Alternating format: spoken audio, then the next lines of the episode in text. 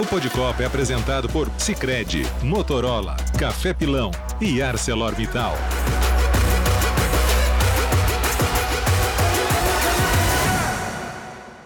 Estamos no ar com mais uma edição do nosso Podcopa, o seu podcast que fala de seleção brasileira, de Copa do Mundo, seleção que está nas quartas de final, seu Mauro Naves. 4 a 1 para cima da Coreia do Sul, um grande jogo coletivo, individual. Neymar voltando e surpreendendo a forma como jogou, hein?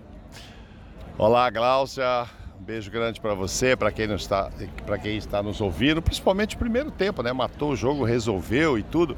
Aí é natural, jogadores das declarações depois dizem, ah, pô, relaxa um pouco, aquela coisa, né? já faz um placar muito bom no primeiro tempo. Já não tem a mesma intensidade por parte da seleção no segundo tempo, mas assim, muito bom. E essas boas notícias, não só o placar, né? A seleção que havia feito só três gols na primeira fase, era um número muito pequeno é, agora faz num jogo só quatro. E essas boas notícias com relação ao Neymar, né? Danilo jogando também.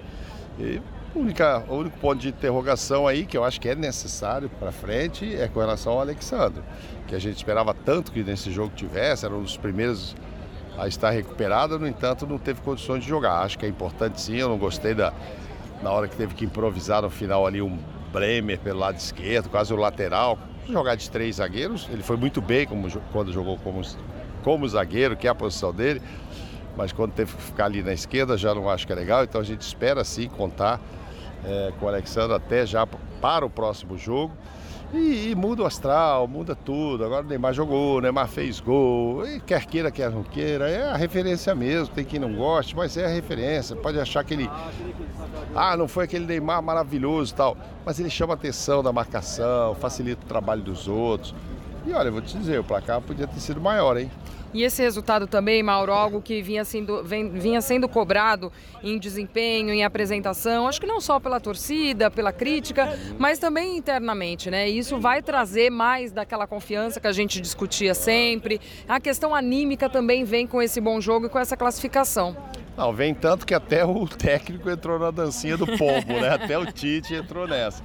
E aí é óbvio que tudo isso tem uma repercussão anímica excelente.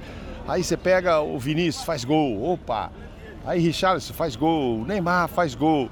Tá, tá faltando sair o gol do Rafinha, eu acho que ele tá ansioso. Fez um bom jogo Fez, hoje, é, inclusive. Mas a gente percebe que ele está ansioso, ele já declarou, não, vai sair na hora certa, aquela história, né? quando não está acontecendo é o que a gente tem que torcer e esperar que saia, ah, tem o um momento certo para sair. Evidentemente que ele gostaria que esse gol já tivesse acontecido, mas enfim, nem por isso ele vai estar desanimado e todos os outros marcando, Paquetá faz gols. Então você imagina a farra que é, né, quando conversarem lá, quando voltam aos treinos, está todo mundo mais leve, fica todo mundo mais leve. E vou te dizer, a torcida também, né? Uhum.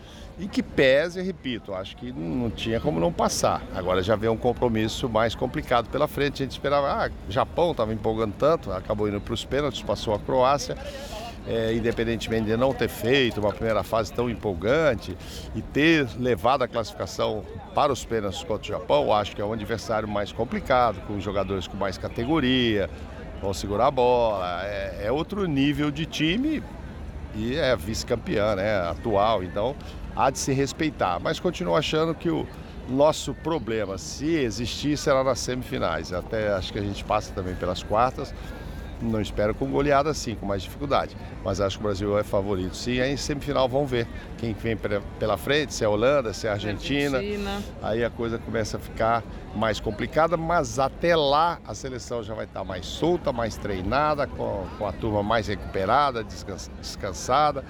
Então, independentemente de Argentina ou de Holanda, a gente tem sim condições de fazer um bom jogo e ir para a final. Esse jogo contra a Croácia, quartas de final, só na sexta-feira. Importante também esse período né, de tempo, mais dias para trabalhar e até para a recuperação do Alexandre, que você citou aí no início. Acho que legal também para que Neymar entrou bem hoje, o Danilo também, jogaram, ficaram bastante tempo em campo, mas também para essa recuperação mais plena de todos, né? Ah, não, de todos, com um astral muito bom, porque vem numa vitória é, contundente, então a esse ambiente que a gente estava se referindo, muito bom. Então vão treinar com muita vontade e vão recuperar. Acho que nesse caso do jogo ele pode aparentemente não sentiu nada, mas vai ter lá uma dorzinha, vai continuar o tratamento.